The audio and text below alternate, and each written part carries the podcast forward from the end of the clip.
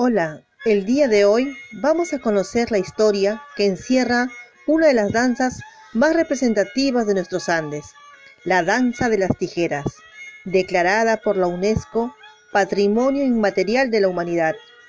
Mi nombre es Marita Velázquez y te invito a que hagamos un breve recorrido en el tiempo.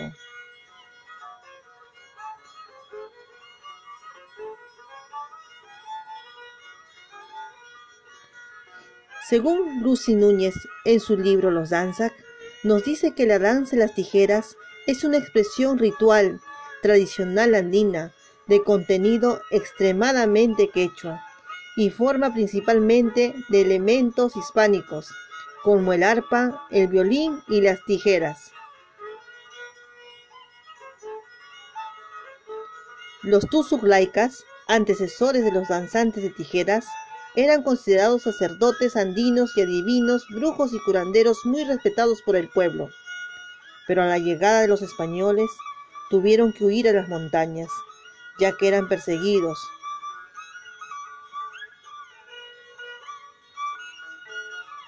Los colonizadores querían desterrar sus ancestrales costumbres, y al no lograr su cometido, los llamaron Supaipaguaman, que significa hijo del diablo.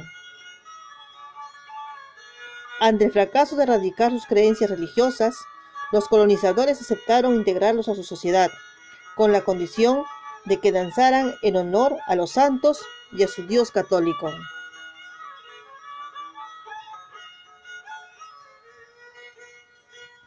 Pero el danzante de tijeras nunca dejó su compromiso con los guamanis. Según el maestro Jacaña Nitidipukio, la danza de las tijeras no es una danza que se basa en la representación de un hecho. Usualmente no maneja partitura o coreografía donde diversas personas puedan aprenderla.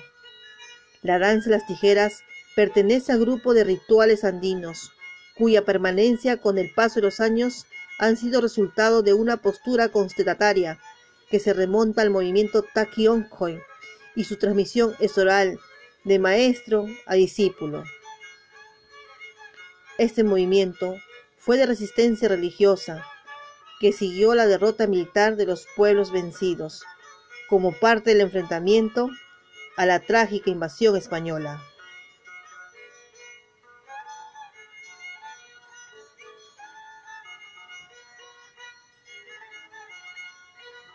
Para José María Arguedas, la danza de las tijeras se relaciona con el proceso ecológico de la vida muerte y regeneración respecto a la deidad del guamaní.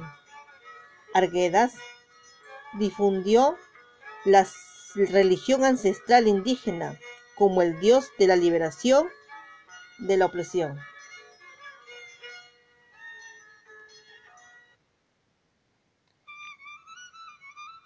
Como conclusión, que este sincretismo ha convertido a la danza de las tijeras en uno de los símbolos más significativos y representativos de la herencia cultural de nuestros Andes.